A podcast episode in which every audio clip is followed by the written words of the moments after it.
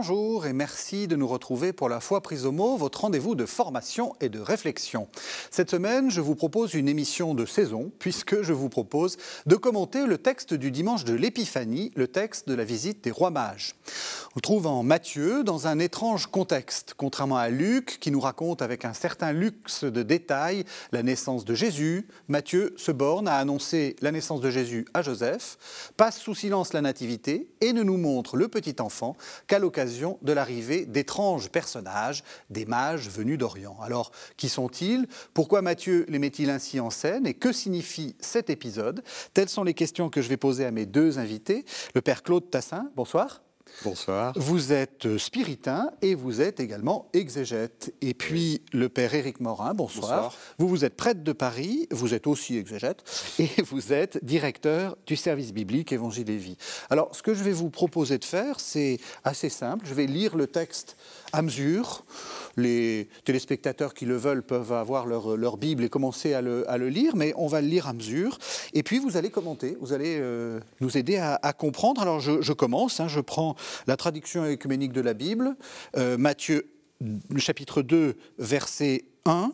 Et je lis, Jésus étant né à Bethléem de Judée au temps du roi Hérode, voici que des mages venus d'Orient arrivèrent à Jérusalem.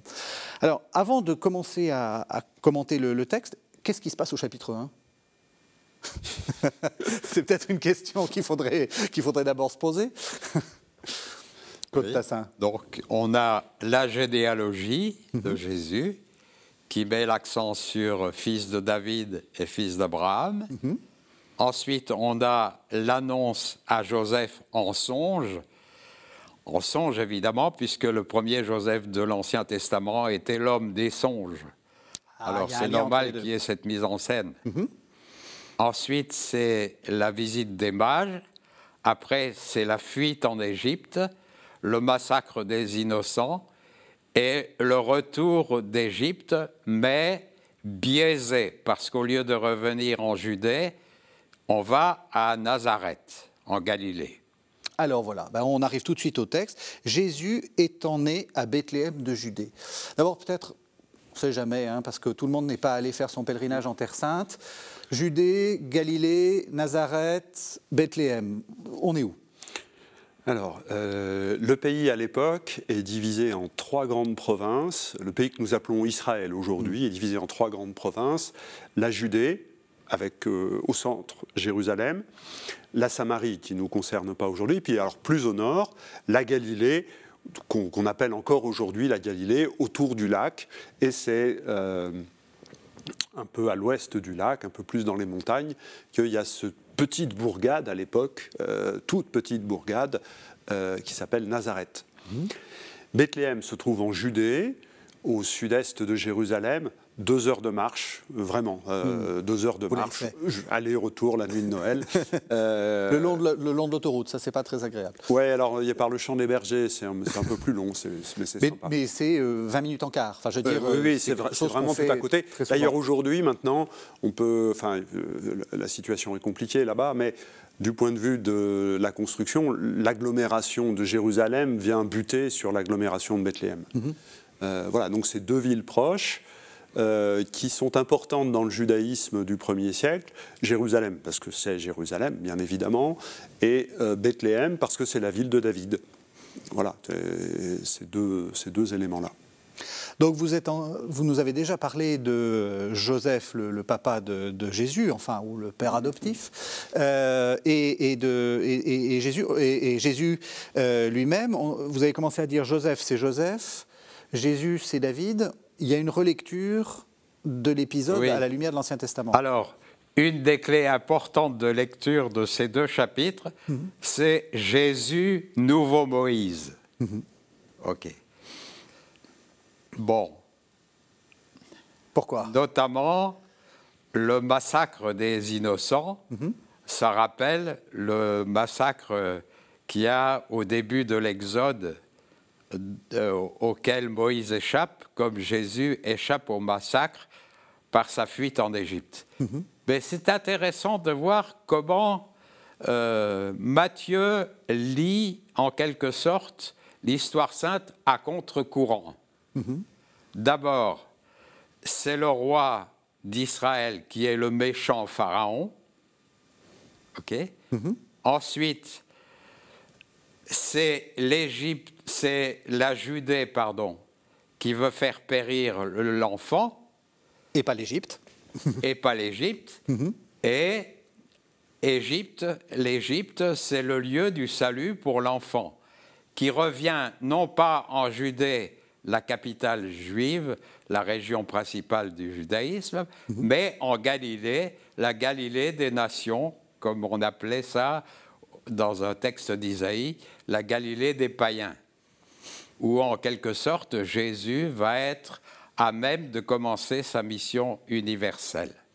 Du coup, qu'est-ce que veut montrer Matthieu? Pourquoi est-ce qu'il inverse comme ça les, valeurs? Enfin, ou les, ben, Parce que là, si on fait un peu d'histoire, en son temps, il écrit l'évangile pour une communauté qui est en Syrie mhm.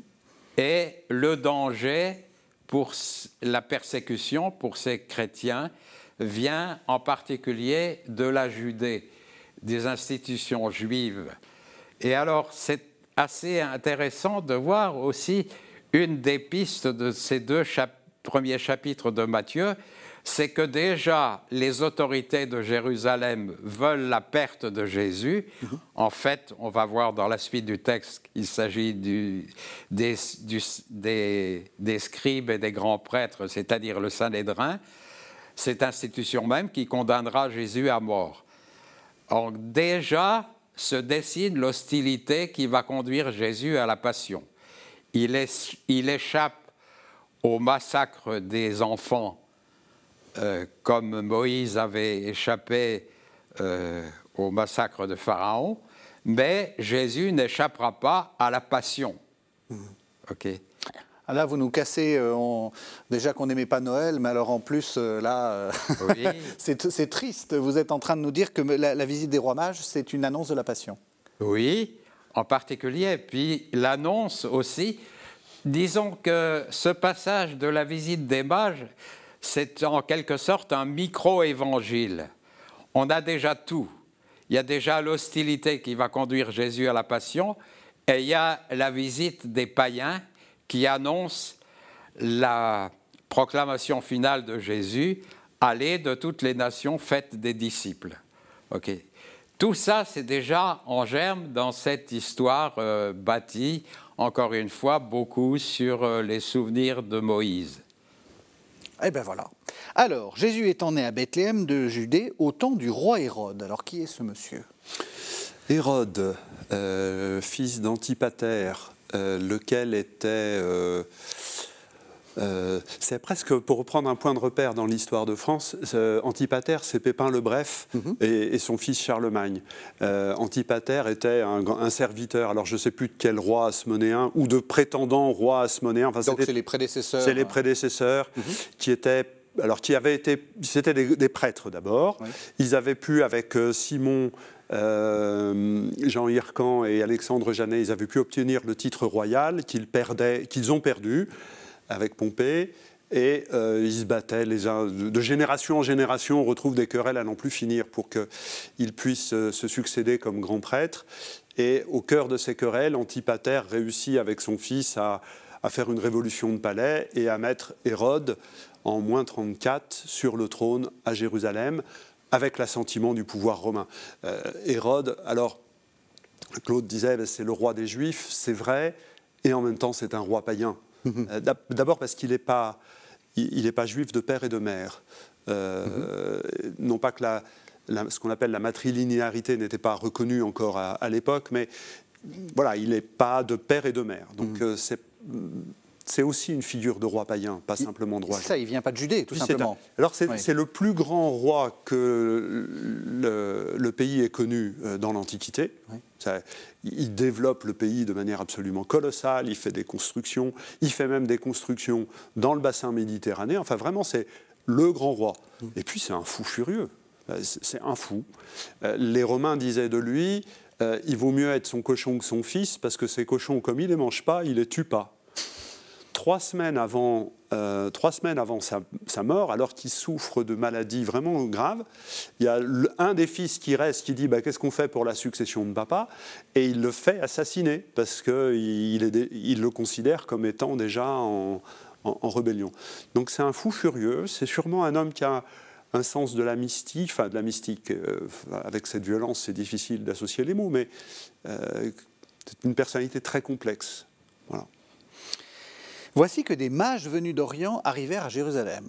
Est-ce que vous savez qui ils sont, Claude Tassin? Alors, je rappelle que il n'y a pas de roi mage dans le texte. Hein. Non, c'est des mages venus d'Orient. Mages. C'est euh, l'Occident chrétien qui en a fait des rois mages et mhm. qui en a compté trois, mhm. un par cadeau. Mais si vous regardez les représentations de l'Église d'Orient, en général, les mages sont une dizaine ou toute une troupe. Mhm.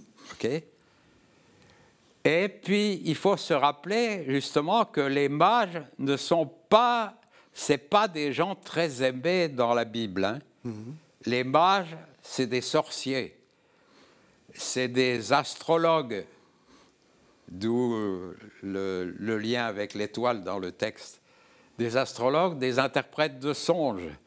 Et on voit dans les actes des apôtres que les premiers messagers de l'Évangile ont eu beaucoup à faire avec des mages qui véhiculaient des superstitions. Mhm. Alors, là encore, Matthieu prend le contre-courant, il fait des mages des personnages positifs qui viennent adorer le roi des Juifs. OK? Mhm. Oui, c'est assez surprenant. C'est-à-dire que, au fond, c'est des, des étrangers. Euh, chez, chez, Luc, c'est des bergers. Là, on est sur quelque chose de complètement différent. C'est une autre théologie, en fait. C'est une autre, c'est une autre théologie, c'est une autre chronologie. C'est, euh, ils viennent parce que euh, dans l'évangile de Luc, Marie et Joseph viennent de Nazareth. Dans l'évangile de Matthieu, ils retournent à Nazareth, mais il n'est pas dit qu'ils en viennent. Enfin voilà, il y a, y a des, des tensions, pas mm contradictions peut-être, mais en tout cas des tensions entre les deux récits et vouloir les faire coïncider, voilà, ça ne fonctionne pas très bien. Mais dans ce que Claude nous a expliqué euh, tout à l'heure sur l'ensemble de, de, Matthieu 1-2, justement, on voit bien que Jésus est bien en figure messianique, puisque c'est lui qui fait passer les promesses d'Israël aux nations. Et, tout ce schéma renversé que tu nous as bien mis sous les mm. yeux, voilà, montre que Jésus va euh, accomplir toutes les bénédictions faites à Israël. Et dans cet accomplissement paradoxal, il fait passer ces bénédictions aux nations. Et c'est bien ça la vocation du Messie, de faire passer la bénédiction d'Israël à toutes les nations. Et du coup, le texte fonctionne bien euh, de, ce point de vue-là. Euh, On peut rajouter une petite chose à propos des mages, c'est que dans l'histoire de Moïse, dans les traditions juives anciennes, c'est des mages égyptiens qui annonce à Hérode qu'il va naître un enfant qui sera la ruine pour l'Égypte. Ah oui, à Pharaon. Oui, à Pharaon. Voilà, Et donc il y a une sorte d'inversion, encore une fois. Et alors, dans, dans l'épisode des mages, c'est les mages qui sont des personnages positifs et euh, Hérode qui joue le mauvais rôle du Pharaon. Oui, c'est-à-dire que vous êtes en train de dire que ce, euh, ce que dit Éric Morin, c'est ce qui est important, c'est venu d'Orient, mais en même temps, il faut quand même entendre que ce sont des mages. C'est-à-dire que les, deux, les deux c'est pas simplement des gens importants qui, qui, viennent d'Orient. C'est aussi des, des gens euh, qui sont une sorte de contre, de, de contre-figure. La traduction Orient, oui. elle est susceptible euh, d'une autre traduction. C'est en grec Anatolée. Oui. Alors, Anatolée, ça peut être la région d'Orient, mais ça peut être le, le lever. Oui. Alors, certaines traductions disent, font dire hommage, nous avons vu son étoile à son lever. Oui. OK. Alors, effectivement, je lis, hein, donc, où, les, les, mages demandèrent Où est le roi des Juifs qui vient de naître? Nous avons vu son astre à l'Orient et nous sommes venus lui rendre hommage. Et donc, en fait, c'est le même mot, euh, les mages venus d'Orient et l'astre venu d'Orient, en fait. Nous avons vu l'astre à son lever. En tout cas, ce qu'il y a de sûr, c'est que contre les tableaux magnifiques euh, sur les mages, on le texte ne dit pas que les mages ont suivi l'étoile. Ils l'ont vu se lever. Mhm. Et c'est simplement que, selon leur astrologie, ils ont vu une étoile nouvelle qui annonce un nouveau personnage, comme dans toutes les légendes d'alors. OK? Mhm. Mais ça ne leur suffit pas. Ils viennent, euh, ils viennent à Jérusalem, puisque c'est le centre du judaïsme, et donc c'est à Jérusalem qu'on pourrait leur annoncer où est ce, ce roi dont ils ont vu paraître l'étoile. En gros, ils lui ont fait son thème astrologique et ils se disent bon, maintenant, qui sait D'accord. Ce, qui montre bien comment Mathieu est capable de prendre des matériaux euh, très variés. C'est ça. Que nos auditeurs ne se ruent pas sur leur thème astrologique. non, et, alors, ils sont un peu impertinents, ces, ces mages, parce qu'ils arrivent en disant où est le roi des Juifs qui vient de naître Et ils le disent en fait au roi des Juifs, enfin euh, à celui qui, est là. Mais ils ne se rendent pas compte de ce qu'ils posent comme question. Ils, pensent que le roi des Juifs qui vient de naître, c'est le fils du roi des Juifs qui, est là. donc ils, vont être complètement déboussolés par tout ce qui va se passer par la suite. Pour l'instant, ils ont fait une démarche parfaitement légitime d'aller voir le roi en disant euh, voilà, il paraît que ton fils est né, euh, il est où, qu'on puisse lui rendre hommage. et voilà. Et puis, et puis ils ne se rendent pas compte du bouleversement qu'ils sont en train de produire, tout simplement. À cette nouvelle, le roi Hérode fut troublé. Parce que probablement, il n'a pas de fils. Enfin, pas de fils en, état de... En tout cas, pas qui vient de naître. En, et état de naître. Rien qui corresponde à, tout ça. Et tout Jérusalem avec lui. Mais on ne nous dit pas qu'il euh, détrompe les mages. Non, non, il ne pas les mages. Et, même, il, s'assembla, il assembla tous les grands prêtres et les scribes du, peuple et s'enquit auprès d'eux du lieu où le Messie devait naître. Ben, c'est-à-dire que euh, dans, cette euh, relecture que, Claude nous montre bien, un, verset, euh, Israël accomplit sa mission. Israël accomplit sa mission de pouvoir dire le Messie, il naît à Bethléem. Ils n'ont pas le camp, mais il y en a qui arrivent et qui disent c'est le moment. Ils ne contestent pas ça, ils disent si ça se fait, ça se fait là-bas. Mhm. Et, ce faisant, Israël permet à ses païens de se retrouver devant Jésus, Messie, Seigneur. Mhm. Euh, et donc Israël accomplit sa mission. Mhm. Euh, et c'est ça qui, qui compte surtout. Vous voulez dire quelque chose? Oui. On remarque donc, euh, si on lit la suite du texte, c'est la mhm. citation de Michée. Ah voilà. Alors, à Bethléem de Judée, lui dirent-ils, car c'est ce qui est écrit par le prophète. Et toi, Bethléem, terre de Juda, tu n'es certes pas le plus petit des chefs-lieux de Juda. Chef-lieu, c'est une drôle de traduction. car c'est de toi que sortira le chef qui fera paraître, qui fera paître, pardon, Israël, mon peuple. Et donc, c'est une citation de Michée, chapitre 5, verset 1. Sauf que, à sa manière, Matthieu arrange la citation. Il triche De deux manières. la première manière, c'est que le texte de Michée dit Tu es le plus petit des chefs-lieux de Juda. Mhm. Et alors, pour Matthieu, comme Jésus y est né, il faut traduire par le contraire. Tu n'es certes pas. Donc, tu n'es pas le plus petit. Mhm. Et puis, deuxième chose, à la manière de Matthieu, il aime bien, euh, comment dire, agrafé des textes. La, fin de la citation, c'est lui qui fera paître Israël, mon peuple, mm. c'est la promesse faite à David dans le livre de Samuel et non pas dans Michée. Donc euh, Matthieu veut euh, nous donner son, son, sentiment sur la naissance de Jésus, le futur David, et annoncé par Michée. Bah, et pourtant, il, nous dit c'est écrit par le prophète. Il nous, trompe, il nous trompe? Non. Il triche? euh, Par le prophète, oui, Michel, mais il ne faut pas oublier que le livre de Samuel dans la Bible juive fait partie des prophètes. Ah oui, donc le prophète, c'est oui, en général. Oui, puis il y a, une, une, liberté de citation que l'on ne recommande pas du tout à nos étudiants. oui, c'est ça, ça, Et puis on aurait bien aimé qu'il y ait une note de bas de page. pour de alors, ce qu'il faut remarquer aussi, c'est que les, les, les scribes livrent à Hérode la citation de Michée mhm. et de Samuel, mais c'est le roi qui se réserve l'entrevue avec les mages. Oui. C'est une entrevue secrète. On va le voir, on va le voir juste, juste, après. Il ne leur dit pas la citation de Michel.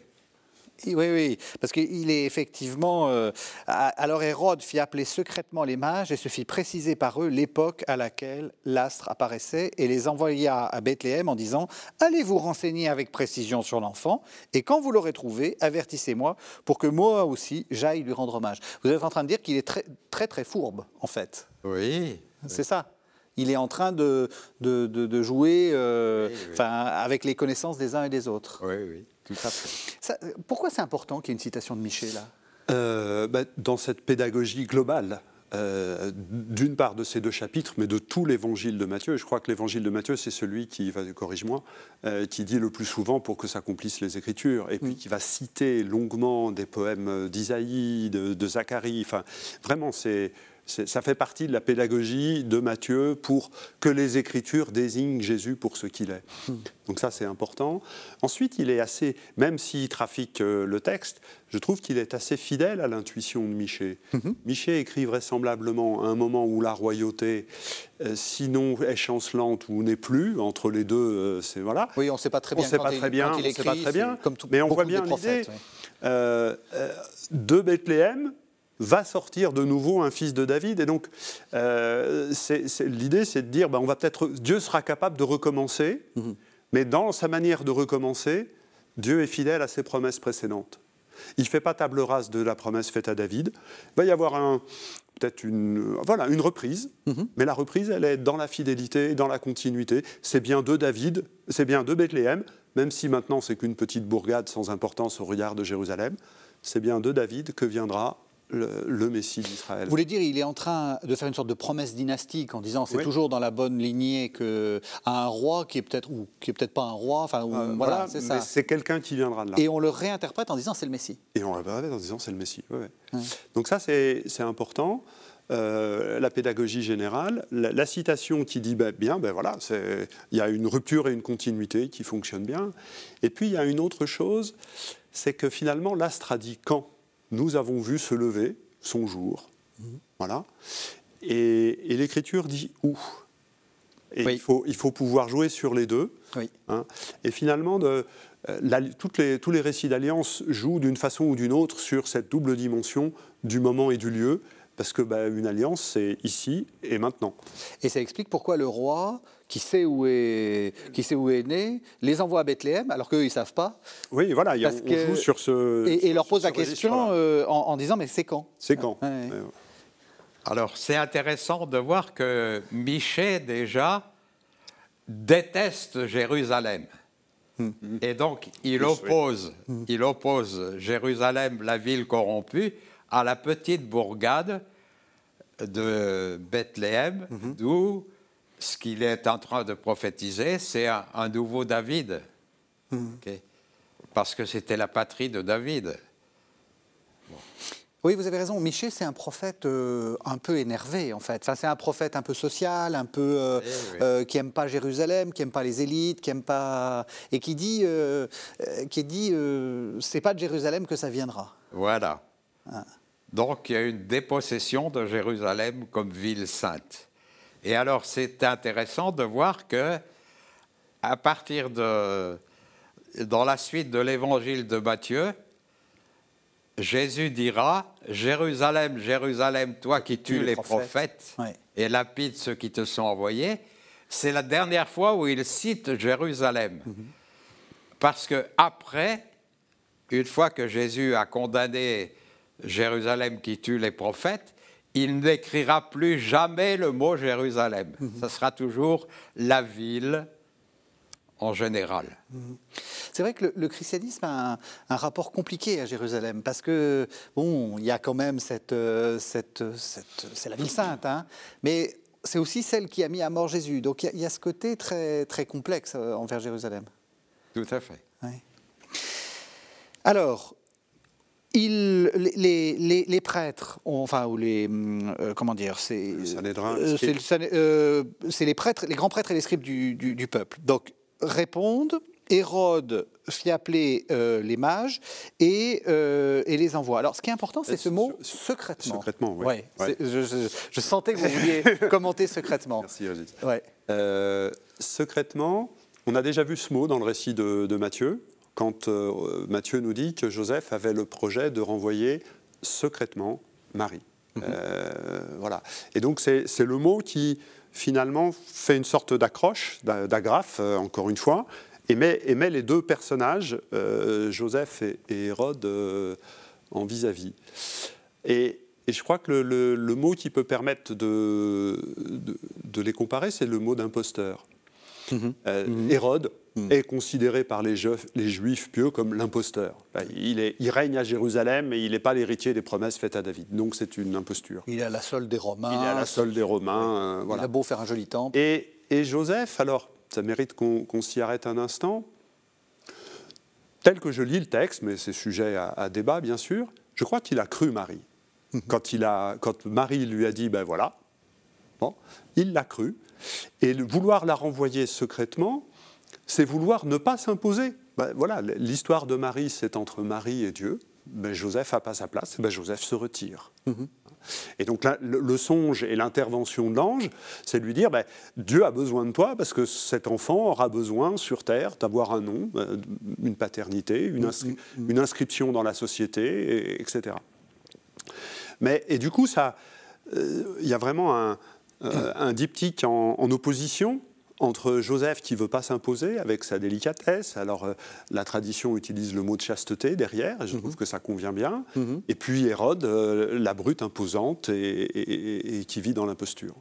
C'est une très bonne lecture parce que c'est vrai qu'on on traduit, enfin on comprend secrètement, renvoyer secrètement, mais renvoyer de toute façon c'est un acte public. Donc comment est-ce qu'on peut renvoyer publiquement sans le, sans, sans le faire? Votre lecture paraît... Ben, il a le projet, mais comment il va pouvoir renvoyer publiquement? Ça va être compliqué. C'est ça. Et c'est là que l'ange intervient, il dit bah, tu gardes et, tu, et, tu, as ta place. Vous êtes d'accord avec cette lecture? Oui, oui. Tout à fait. Alors, du coup, il y a Joseph le Juste, et Hérode l'injuste. Enfin, on voit, on voit, bien le. Le premier, le, premier personnage de l'évangile de Matthieu est présenté comme le juste. La première parole de Jésus dans l'évangile de Matthieu à Jean-Baptiste laisse c'est ainsi que doit soit faire toute justice. Et vous prenez une concordance, enfin, regardez les mots, juste, justice dans l'évangile de Matthieu, c'est vraiment une caractéristique du royaume euh, hmm. extrêmement forte. Et de Jésus lui-même. Enfin, je veux dire, c'est Il vient accomplir toute justice. Euh, voilà. Alors on avance un peu dans le texte. Donc il fait appeler les moages, il les envoie à Bethléem. Allez vous renseigner avec précision sur l'enfant et quand vous l'aurez trouvé, avertissez-moi pour que moi aussi j'aille lui rendre hommage. Comment vous lisez ça, Claude Tassin? Ah bon, Alors, la traduction rendre hommage, c'est littéralement se prosterner, mhm. euh, ce qui veut dire aussi adorer. Mhm. Alors, ça peut être l'hommage qu'on rend à un roi, ça peut être l'hommage qu'on rend à Dieu. Donc, euh, ça joue sur l'ambiguïté. Mhm. Et donc, ici, on a la suite de la fourberie d'Hérode qui prétend venir euh, vénérer le roi des Juifs. Bon. Je signale aussi que l'expression le roi des Juifs dans tout l'évangile, et pas seulement chez Matthieu, c'est ce que disent les païens. C'est ce que tout le monde dit de Jésus, pas lui. Mm. C'est les païens qui disent le roi des Juifs. Mm. Les, les Juifs disent le Christ, le Messie. Mhm. Mhm. Ben, là, c'est des païens qui cherchent le roi des Juifs, c'est-à-dire, pour un Juif, le Messie. Donc, euh, est-ce qu'il y a une différence? C'est-à-dire, est-ce qu'il euh, faut, il faut entendre... Euh, parce que c'est vrai que le Messie, avant tout, c'est le roi des Juifs c'est loin, c'est donc c'est celui qui a été couronné. Enfin, si on peut dire que l'onction c'est l'équivalent d'un couronnement, hein. euh, c'est loin. Euh, est-ce que ça veut dire que du côté de, l'évangéliste, il, fait une différence lui? C'est-à-dire que pour lui, ça ne sera pas un, roi comme les autres? Oui, ben, je pense que Matthieu se préoccupe guère de l'onction. C'est-à-dire, il voit en lui, il voit dans, le, dans Jésus le Christ, le Messie, mm-hmm. Point final, hein. celui que les païens appellent le roi des Juifs. Mm-hmm. C'était pas si évident.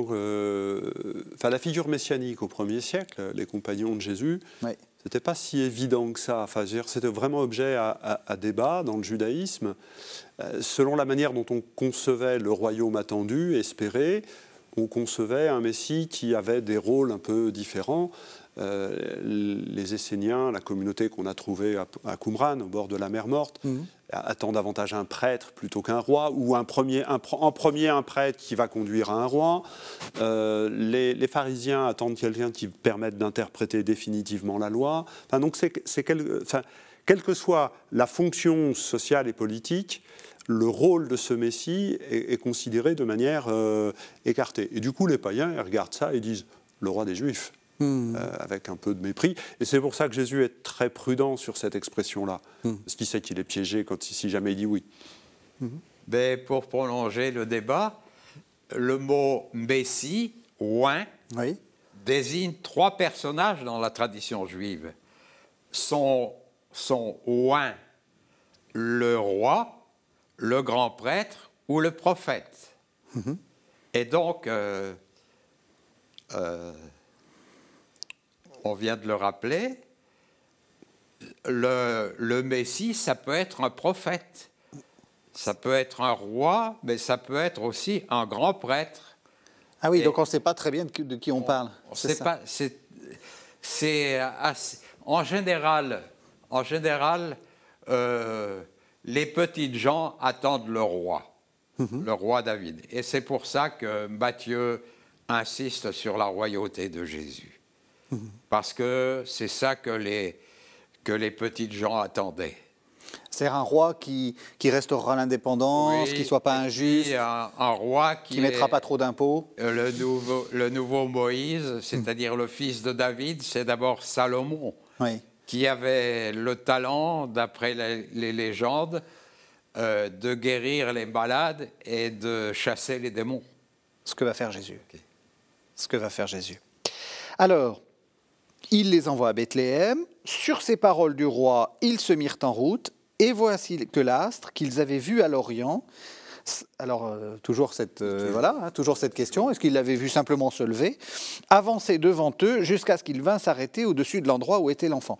Là, euh, astronomiquement, c'est un peu compliqué. On voit, enfin, c'est un peu bizarre, ou alors c'est n'est pas un astre fixe c'est un, c'est un objet, euh, genre une comète. Bah, Mais est-ce que c'est important de se poser bah, cette question Voilà, justement. Enfin, d'abord, toute question est importante. Oui, surtout quand c'est moi qui la pose. Bien sûr, Régis. Euh, mais je pense que ce que nous avons pu dialoguer là depuis quelques minutes montre bien que euh, tout est raconté pour parler de Jésus. C'est ça. Voilà. Et que du coup, on ne s'est pas posé la question d'où ils viennent, qui sont ces matchs. On ne peut pas savoir finalement, le sens théologique donné par Matthieu vient masquer la, charge théologique que Matthieu donne aux événements, vient masquer le moindre accès à une historicité. Comment est-ce que trois personnes païennes seraient arrivées à Bethléem enfin, il y a des hypothèses, mais peu importe, on reste dans du concordisme moyen, sans intérêt. Avec, avec cette, étoile qui bouge. qui bouge. Alors il y en a qui ont calculé quand est-ce qu'on avait... Mais en fait, c'est pas ça que nous dit le texte. Moi, moi j'aime bien, je ne sais pas ce qu'en pense Claude, l'allusion avec Nombre 24, les oracles de Balaam. Je vois, alors c'est un, prophète païen, qu'un roi Balak a payé pour qu'il puisse euh, un mage encore, qui vient de nouveau, euh, qui est payé pour maudire Israël, et il dit ouais, ouais, moi je ferai ce que me dira le Seigneur comme quoi. Euh, hein. Et puis le Seigneur lui dit de bénir Israël, bien évidemment. Mhm. Alors il dit Ah ouais, mais du coup les oracles se multiplient parce qu'il reste peut-être toujours une petite partie qui n'a pas été bien bénie, bien bénie. Et le dernier se dit Je vois se lever un astre en Israël qui est vraisemblablement déjà un oracle de prophétie royale euh, et de sens davidique. Mhm. Et Matthieu, simplement, euh, sans, cette fois-ci sans dire, sans citer à, faux ou pas à faux, ben, il prend, il prend l'oracle et il dit, bah, finalement, derrière cet épisode, voilà ce qui s'est passé. on a reconnu qu'un astre s'était levé en Israël, et cet astre, c'est Jésus. Et alors, du coup, il n'y a aucune possibilité de savoir comment, comment ça s'est passé. Mhm. Simplement, il y a cette, à un moment, on avait le moment, l'astre, on avait le lieu, Bethléem, et puis bah, ça, ça coïncide, mhm. et les mages éprouvent une très grande joie. Voilà, parce que parce qu'ils sont là, tout simplement. Mhm. Claude Tassin. Oui. Alors, on peut ajouter que cette étoile de Jacob, dans le livre des Nombres au chapitre 24, dont on vient de parler euh, de manière remarquable, euh, la Bible grecque a déjà traduit non pas un astre se lèvera, mais un homme. Ah Et ah dans la lecture synagogale en araméen, c'est explicitement le roi Messie qui est annoncé par cette étoile. Vous voulez dire dans la, traduction, interprétation qu'on lit à ce euh, moment-là? Alors, ce qui est intéressant du point de vue spirituel, c'est que les mages par leur science ambiguë, ont pressenti un événement important, la naissance du roi des Juifs, à partir de leur science astrologique. Oui. Mais maintenant, c'est l'écriture, la prophétie de Michée qui va les réorienter sans qu'ils le sachent et qui va donner un sens nouveau à l'étoile. L'étoile qu'ils avaient vue se lever en Orient mhm. et non pas qu'ils ont suivi, euh, mhm. ils la retrouvent, mais pour le lecteur, cette étoile est maintenant éclairée par la citation de Miché. Mhm. c'est ça. Donc, c'est, du point de vue spirituel, c'est la quête humaine de ces mages ambigus qui est éclairé par la parole de Dieu et qui donne un nouveau sens à leur recherche. C'est important ce que dit Claude Tassin, parce que c'est vrai qu'on peut lire cette, cette volonté de tout, euh, euh, de tout faire coller comme on vous a bien dit que c'est le bon, mais on peut le lire aussi, à l'inverse, comme une sorte de preuve de la, de la volonté, enfin, de la, providence divine, j'ose le gros mot. Mmh. Oui, oui c'est, ces personnages font un itinéraire. Euh, et, ce qui est intéressant, c'est ce qui est dit tout à la fin, justement, sur leur itinéraire. Ils font un itinéraire qui est fait de briques et de broc, j'ai envie de dire comme tous nos itinéraires. Mhm, mhm. Et au bout de cet itinéraire, ils rencontrent Jésus. Après ça, quels sont les éléments qui les ont conduits? Ben, il, y avait, euh, il y avait des trucs pas très clairs, puis il y a l'écriture, l'écriture qui conduit à Jésus, qu'on le dise et qu'on le redise. Oui, oui, euh, Voilà. Et, puis après, ben, ils vont repartir par un autre chemin. Vous voulez dire que, enfin, lorsqu'on entend ce texte euh, ce dimanche, euh, il faut aussi se dire je suis un peu les mages? Enfin, on est tous un peu mages, c'est-à-dire, enfin, on est tous un peu en quête. Oui, alors et éclairés par l'écriture. Éclairés par l'écriture. Dans, dans, les, dans la pédagogie que, que, que déploie Matthieu, euh, qui justement va nous montrer ce Jésus, euh, Messie, accomplissant la bénédiction faite à Israël et la donnant aux nations, eh ben, les chrétiens non juifs que nous sommes pour la plupart, euh, finalement, nous sommes, les mages sont pour nous une figure avec nos savoirs, nos connaissances, parfaites ou imparfaites, avec notre itinéraire de foi, euh, voilà, on arrive devant Jésus. C'est ça qui nous est promis, en tout cas. Mm. Il y a un côté, euh, euh, comment le dire simplement, Matthieu promet à son lecteur, en lisant le livre, voilà ce que tu vas pouvoir faire. Mm. Vous aussi, vous êtes un, mage, Claude Tassin? Parce que vous êtes très, très savant, donc vous êtes comme ces mages, vous en savez beaucoup. Euh, Claude n'est pas un sorcier, comme il disait tout à l'heure. C'est pas un sorcier. mais, vous vous sentez un peu mage? Oui, évidemment. C'est-à-dire conduit Oui. Comme tout chrétien et comme tout homme en recherche de sens, hein. hmm. c'est-à-dire on a chacun nos techniques de connaissance, y compris les mages et l'astrologie. Mhm. Et puis, on a besoin de l'écriture pour être éclairé sur le sens de notre recherche. Mhm. C'est une révélation qui nous est donnée par l'écriture, une révélation qui réoriente nos quêtes personnelles, nos recherches spirituelles. Oui, c'est très beau parce qu'on voit bien que effectivement, euh, c'est l'écriture qui, va donner le sens, puisque euh, euh, juste après, cette étoile, tout d'un coup, devient, devient, une sorte d'indication, hein, puisqu'on dit Jusqu'à, donc se mirent en route, l'astre qu'ils avaient vu à l'Orient avancer devant eux jusqu'à devant eux, pardon, jusqu'à ce qu'il vint s'arrêter au-dessus de l'endroit où était l'enfant. C'est-à-dire que ça devient une sorte de, de, désignation. De poteau indicateur, en fait, ou d'astre. Et vous, vous dites c'est l'écriture. C'est le, le lien. Enfin, cet astre commence à prendre son sens parce qu'il est, parce qu'il est interprété par l'écriture. À la vue de l'astre, ils éprouvèrent une très grande joie. Ça, c'est important parce que c'est un thème que on va. Alors, vous êtes tous les deux des Pauliniens. Euh, c'est un, thème, euh, c'est un thème. C'est un thème. Euh, c'est un thème. c'est pas simplement qu'ils sont contents. La, joie, c'est quelque chose de, profondément théologique. Ben, Paul, euh, puisque vous lancez la perche. Bah oui, je lance la perche sur Paul. Paul. le dit, puis je crois, on l'a entendu euh, dans les, dans les textes de, l'Avent, euh, soyez dans la joie. Alors ça peut sembler étrange d'avoir un, impératif sans être dans la joie. Paul VI a fait une exhortation apostolique sur la joie chrétienne, et il nous rappelle que ce n'est pas un sentiment, mais que c'est une décision spirituelle. Euh, qui ne se fait pas comme ça en un claquement de doigts, mais qui est une disposition intérieure qui consiste à, dire, en présence de Jésus, que c'est le cadeau que Dieu nous fait pour que la joie soit, soit parfaite, soit réelle. Je raconte juste une petite histoire. Quand j'étais curé de paroisse, euh, il y avait une petite dame que j'accueillais à chaque fois qu'elle venait à la messe, c'est-à-dire euh, tous les samedis soirs. Je demande comment allez-vous? Puis au bout de trois fois, elle me dit, vous allez me demander ça toutes les semaines. Sachez qu'il y a 60 ans, j'ai pris la décision que j'allais bien. Mhm. Voilà. Et que j'ai décidé. Voilà, j'ai entendu ça bien, bien ferme. Oui. Une, fois, un peu plus tard, elle me dit, oui, oui, posez-moi la question parce que c'est compliqué aujourd'hui. Voilà, donc ça manque pas, ça, ça, n'altère pas le fait que la vie soit compliquée, que ça, ne mhm. va pas, mais on a décidé que la rencontre avec euh, Jésus, euh, la rencontre présente et la promesse d'une rencontre euh, totale et pleine puisse être source de, joie, de paix. Donc vous liez, finalement la, joie avec la vertu de l'espérance Ah oui, inséparable, inséparable. En tout cas, tel que les textes bibliques en parlent. En tout cas, le mot joie mhm. ne revient que deux autres fois dans l'évangile de Matthieu. Mhm.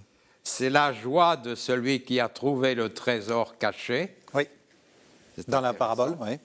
Et c'est la joie des femmes témoins de la résurrection, ou du moins de l'ange qui leur annonce la résurrection du Christ. C'est les deux seuls, les deux seuls autres emplois du mot joie dans Matthieu. Mais alors, donc, c'est la découverte du royaume et de son fondateur, le Christ lui-même. Et puis, c'est déjà l'annonce de la joie pascale à travers, les, à travers la joie des mages. Ça, c'est extraordinairement important ce que vous dites, parce qu'en en fait, euh, on se pose souvent la question de savoir pourquoi, euh, une fois qu'on a fait Noël, il faut qu'en plus qu'on se fasse euh, l'épiphanie. Enfin, je veux dire, et puis voilà, on a l'impression que c'est la même fête. mais là, il y a quelque chose. c'est le texte qui nous dit que finalement, naissance et résurrection sont, sont liées, enfin que l'incarnation et, la résurrection sont liées. Tout à fait. Et au moins par les mots. Tout à fait, oui. Et là, c'est l'importance de l'épiphanie. Hein. oui. Plus importante à mes yeux que la fête de Noël. Hein. Ah, nous dites pas ça, vous êtes en train de nous oh, casser. Pourquoi? Expliquez-moi, expliquez-moi. Ça, c'est très important. Parce que c'est la manifestation du Christ. C'est le mot épiphanie, manifestation, hein, oui. que certaines lettres euh, attribuées à Paul euh, situent dans un double sens. Il y a l'épiphanie de Jésus, c'est-à-dire sa manifestation dans la chair au monde, et son épiphanie finale mhm. quand il viendra pour juger l'univers.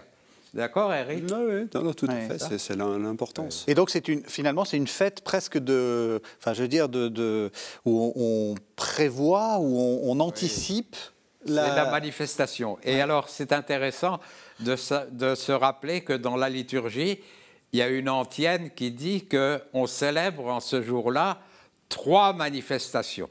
Mhm. l'adoration des mages, euh, le baptême de Jésus au Jourdain et le miracle du vin aux noces de Cana. Mhm. C'est les trois manifestations qui fondent le ministère de Jésus. Son ministère universel, comme le souligne la venue des mages païens.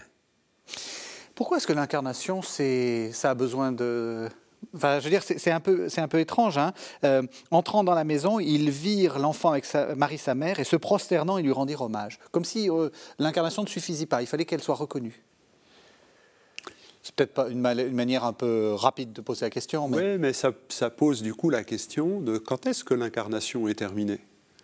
Alors, bien évidemment, elle est terminée quand Jésus est là, il a pris cher. Ouais, mais il n'a pas encore pris le corps de gloire que le Père veut lui donner, qui est celui de la résurrection. Et il n'a pas encore reçu les frères et sœurs que nous sommes et qu'il veut incorporer pleinement à son corps. Donc en mm. fait, euh, l'incarnation est un processus. Euh, qui ne se comprend qu'à la lumière de la résurrection. Et finalement, on parle de l'incarnation pour, pour j'allais dire éclairer la résurrection. C'est plutôt la résurrection qui éclaire tout, mais euh, voilà. Et, vraiment, j'insiste pour dire, ça n'est pas fini. Tant que les frères et sœurs que nous sommes ne, sommes pas encore pleinement membres du Christ, mhm. le Christ n'a pas encore pleinement pris, reçu le corps de gloire que, le Père veut, lui donner. Et du coup, les, étapes, les, focalisations, euh, j'aime bien l'antienne que Claude vient de nous rappeler, il n'y a qu'une manifestation. C'est la personne de Jésus-Christ euh, dans toute son existence. Mais il y a des, moments privilégiés, des éclats privilégiés, et euh, j'espère que tous nos téléspectateurs ont, leur petite page dans l'Évangile qui est pour eux le moment de l'éclat privilégié, la multiplication des pains, euh, les béatitudes ou, d'autres choses qui sont une manifestation de l'amour de Dieu, de, de l'amour du Père, de la personne de Jésus. Il lui offre l'or, l'encens et la myrrhe. Ça a du sens Ou c'est juste. Euh, vous savez, il y a une note dans la, dans, dans la, dans la, dans la, je crois que c'est dans la traduction écuménique. C'est marqué présent traditionnel en Orient. Est-ce que ça vous suffit comme interprétation? Bon, c'est là, c'est là qu'on tombe dans, dans, les énigmes et les mystères de la rédaction des évangiles. Hein. C'est-à-dire qu'il n'est plus fait mention de Joseph. Oui. Alors que euh, Matthieu comme l'a rappelé Eric, euh, Matthieu insiste beaucoup sur le personnage de Joseph. Alors, on peut penser que cet épisode légendaire des mages, euh, Matthieu l'a puisé dans une source qui ne connaissait que Jésus et Marie et non pas Joseph. Ah oui, c'est pour ça que vous, vous mettez qu'il euh, il vire l'enfant avec Marie sa mère, et puis voilà. D'accord. Mais on peut, on peut ajouter l'insistance sur Marie en sens que dans la tradition de l'Ancien Testament, la mère du roi est une, est une personne très importante. C'est ça, c'est ça. Et alors peut-être que la tradition a pensé à Marie comme la mère du roi. Donc on peut tenir les deux. On peut, voilà. on peut tenir les deux. On arrive euh, vraiment à la fin de l'émission, donc c'est ça va, ça avance bien. Puis, divinement avertis en songe de ne pas retourner auprès d'Hérode, ils se retirèrent dans leur pays par un autre chemin. Quel est le sens de ce, de ce, de ce, texte? On voit que narrativement, on comprend bien, c'est pour pouvoir annoncer le, la, comment dire, le, massacre des innocents qui suit. Comme Hérode ne sait pas où il est, il va tuer tout le monde. Il va tuer tout le monde. Il y a plus que ça, évidemment. Il y a, plus que ça. Euh, il y a d'abord, ben, les mages ne se sont pas fait avoir. la fourberie d'Hérode, euh, elle, va elle, va encore se déployer de manière violente et, absurde dans le massacre des innocents, mais, les mages ont su euh, éviter. Moi, je, je, proposerais de faire de ce verset-là, non pas une clé de lecture, c'est beaucoup dire, mais en tout cas un point d'attention dans toute la suite de l'Évangile. Regardez, en lisant la suite de l'Évangile, comment à chaque fois que quelqu'un rencontre Jésus, Hmm. il repart par un autre chemin. Euh, il y a une transformation qui s'est opérée. Alors ces mages sont des voyageurs. Hein. Euh, le vocabulaire de la joie euh, appartient au vocabulaire du voyage, c'est le vocabulaire du face-à-face quand on se retrouve. voilà, donc ils, sont, ils ont eu cette joie-là. eh ben, ils repartent autrement, tout simplement. Ils mhm. sont transformés. Et euh, dans l'évangile selon Matthieu, je crois qu'il est assez, assez rigoureux pour nous montrer cette transformation qui s'opère à chacune des rencontres qu'il va nous, nous raconter. Oui, puis il y a cette sorte aussi de... Euh, alors je, volontairement, je, je, mélange les évangiles, je sais que c'est pas bien de faire ça, mais c'est la rencontre, euh, c'est un peu comme le bon samaritain, la rencontre avec le, avec la, euh, le problème, la, résolution du problème, on n'est pas, on, s'attache pas, on, chacun est de, part de, son côté. Jésus ne, cherche pas à, faire un, groupe avec les mages, tous les blessés qu'il a, enfin tous les, tous les, on rencontre Dieu, puis après on est changé. Oui, ça c'est vraiment, c'est vraiment important. On retrouve ça à la toute fin de l'Évangile. Euh, Jésus apparaît sur la montagne, ressuscité. Et puis on nous dit que les disciples s'approchent. On dit les onze. Ah tiens, on en a perdu un en cours de route. Bah, voilà, pour cause. mais ça veut dire que ça a impacté. Euh, pas, pas, comme on l'aurait espéré, mais ça a impacté. Et puis, alors je, Claude me corrigera, j'ai plus la phrase exacte, mais certains eurent des doutes ah oui, ça. à ce moment-là. Voilà, c'est-à-dire que la rencontre avec Jésus, c'est, c'est évidemment une source de joie, une transformation, mais il y en a qui peuvent la refuser. Ils étaient douze, ils sont onze. Et puis, et puis c'est un chemin aussi. Et de ce point de vue-là, le chemin des mages nous montre que chacun a son étape, chacun a son itinéraire, et qu'il n'est jamais fini. Claude Mais Pour rebondir sur euh, la phrase que vient de citer Eric, pour moi, le doute des disciples à la fin de l'Évangile, c'est le milieu, le centre du récit. Mm-hmm. Et contrairement aux autres récits euh, analogue dans les évangiles, Jésus ne répond pas aux doutes des disciples. Hein. Mm. Dans les autres épisodes, vous avez la palpation, toucher, vous mm. voyez mm. que c'est moi, etc. Mais là, Jésus ne répond pas. Il répond par un envoi. Allez, faites disciples toutes les nations, et vous verrez que je suis avec vous jusqu'à la fin des temps. C'est dans la mission chrétienne que se résout le doute. C'est dans la mission chrétienne, dans le partage de l'Évangile, qu'on peut se rendre compte que Jésus est puissant et que tout pouvoir lui a été donné au ciel et sur la terre. Eh bien, ça sera le mot de la fin. Merci beaucoup, Claude Tassin. Très vite, parce qu'on est vraiment à la fin de l'émission. Euh, Évangile et vie, c'est donc les cahiers évangiles et les suppléments au cahier évangile le cahier évangile du jour, enfin ou du mois ben, Le cahier et son supplément, c'est euh, un cahier sur euh, l'Esprit Saint chez Saint Paul mhm. et le supplément sur euh, Lazare dans la parabole de Lazare et l'homme riche. Oui, et puis il y a un autre cahier qui est paru il n'y a pas longtemps et qui est très intéressant. Oui, enfin, important, intéressant, merci de le dire. Mm. au mois de septembre est sorti un cahier qu'on a appelé déjouer les logiques abusives. Mhm. Et donc on a pris notre Bible, après avoir lu le rapport de la SIAZ, on a pris notre Bible et puis on a essayé de, euh, de voir ce que ça éclairait et, de voir comment il y a euh, des logiques abusives qui sont mises en avant dans les différents récits bibliques. Voilà. Et eh ben donc c'est un, texte à, lire, absolument. Merci beaucoup, merci à tous les deux.